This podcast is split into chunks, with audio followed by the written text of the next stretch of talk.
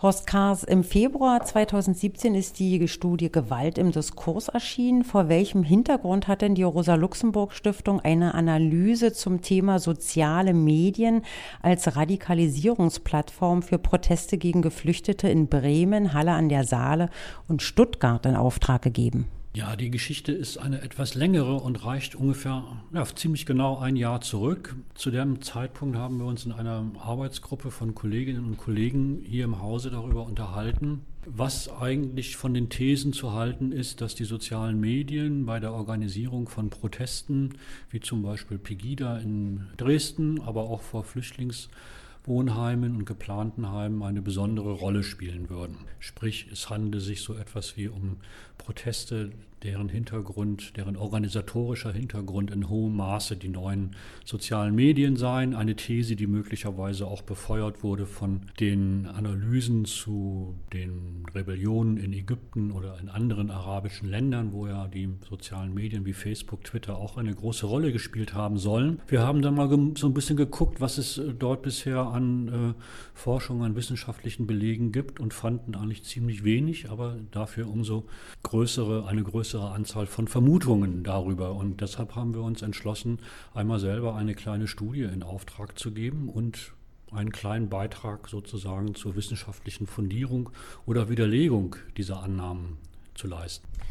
Welche Kriterien spielten denn bei der Auswahl der Autorinnen und des Autors eine Rolle? Wir haben äh, diese Studie öffentlich ausgeschrieben und äh, es gab eine Reihe von Bewerbungen, darunter also die Bewerbung von Anne-Leiser Ösen-Odak und Klaus Böhnke aus Bremen. Und diese Bewerbung hat uns äh, überzeugt, weil sie neben dem methodischen Vorgehen auch vorgeschlagen haben, dies anhand, anhand von Studien, Teilstudien zu drei Städten, eben Halle, Bremen und Stuttgart zu machen, die sich alle auch noch äh, von ihrer Sozialstruktur her deutlich unterscheiden. Mit welchen Antworten haben Sie denn auf die Frage gerechnet, ob es einen systematischen Zusammenhang zwischen den hemmungslosen Kommentaren und Äußerungen in den sozialen Medien und der Bereitschaft, tatsächlich gegen Geflüchtete und ihre Unterkünfte mit Gewalt vorzugehen? Ja, die Erwartungen waren bei uns durchaus unterschiedlich. Also zum einen hatten wir natürlich so ein bisschen gehofft, äh, dass äh, diese äh, Studie begleitend zu tatsächlich stattfindenden Protesten gegen Wohnheime stattfinden würde. Das war dann aber nicht der Fall, äh, so dass also zu dem Zeitpunkt der Untersuchung, als sie stattfand, gab es Gott sei Dank keine Proteste gegen Flüchtlingswohnheime in den drei Städten, die, wo man hätte untersuchen können, welchen Zusammenhang es zwischen den sozialen Medien und den Protesten gibt.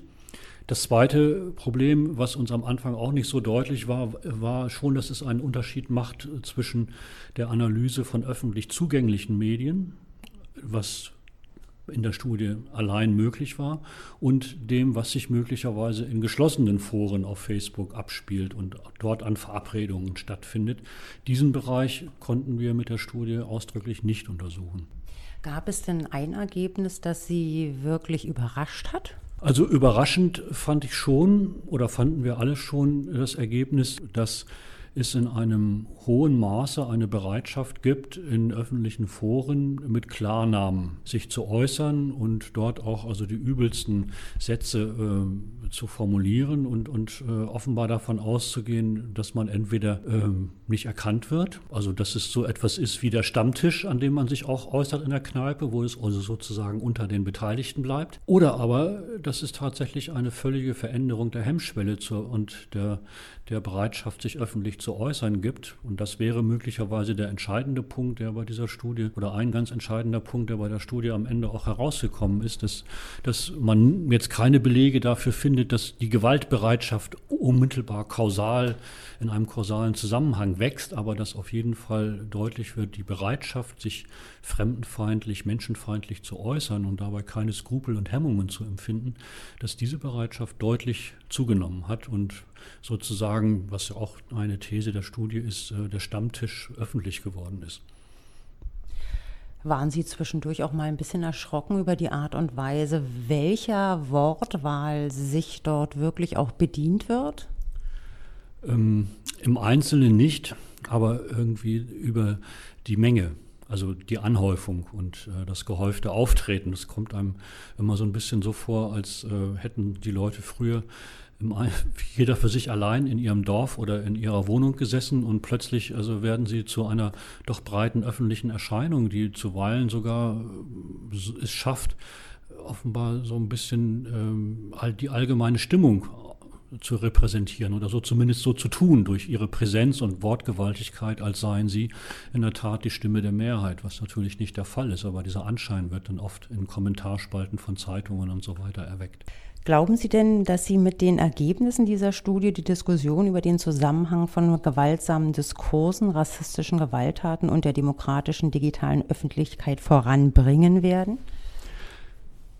Mm, naja, ich glaube, die Debatte selber kann man weniger durch wissenschaftliche Studien voranbringen, als äh, durch die Art und Weise, wie man diese Debatte dann führt. Die wissenschaftliche Studie äh, hat natürlich so ein bisschen eher den Charakter dazu beizutragen, zu der Frage, wie kommt man diesem Phänomen denn überhaupt mit wissenschaftlichen Methoden bei? Also wissenschaftliche Methoden versuchen ja immer so halt Erkenntnisse zu produzieren, die vom Prinzip her reproduzierbar sind und auch auf ähm, vergleichbare Fälle anwendbar sind und weg vom Einzelfall.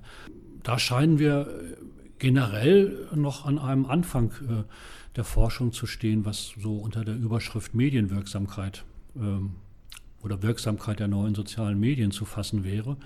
Und da sehe ich unsere Studie als einen kleinen Mosaikstein in einem äh, großen Feld, was noch, äh, wo noch ziemlich viele Steine fehlen, um ein Verständnis dafür zu entwickeln, wie digitale demokratische Öffentlichkeiten im 21. Jahrhundert beschaffen sein könnten und müssten. Der Studie ist ja ein Vorwort vorangestellt, das Sie gemeinsam mit Ihren Kollegen Friedrich Burschel und Henning Ohms geschrieben haben. Darin erwähnen Sie, zwischenzeitlich gäbe es neben der RHS-Publikation weitere wissenschaftliche Analysen zu diesem Thema. Welche sind das denn? Das kann ich jetzt auf den äh, Schlacht genau nicht sagen. Mir ist nur aufgefallen, dass also im letzten Vierteljahr äh, über äh, halt in Medien wie Spiegel, auch in Tageszeitungen über das Erscheinen der einen oder anderen Studie, die sich mit ähnlichen Fragestellungen beschäftigt hat, äh, berichtet worden ist und, und dort auch eigentlich ähnliche Ergebnisse äh, berichtet worden sind. Also die man generell so zusammenfassen kann. Also man kann nicht davon ausgehen, dass soziale Medien Gewalt fördern, aber äh, dass sie sozusagen dazu beitragen, äh, enthemmt über Gewalt zu reden. Wir wissen auch aus Studien wie der Studie Enthemmte Mitte der Leipziger äh, Rechtsextremismusforscher, die wir als Rosa-Luxemburg-Stiftung mitgefördert haben, dass jetzt völlig unabhängig von sozialen Medien äh, bei einem Teil der Bevölkerung die Bereitschaft, Gewalt als Mittel der politischen Auseinandersetzung zu akzeptieren und auch selbst anzuwenden, also gewaltsam gegen Flüchtlinge, gegen Wohnheime und so weiter vorzugehen, dass die in den letzten zwei, drei Jahren deutlich gewachsen ist. Insofern steht unsere Studie da auch in diesem Zusammenhang. Vielen Dank für das Gespräch. Gerne, danke.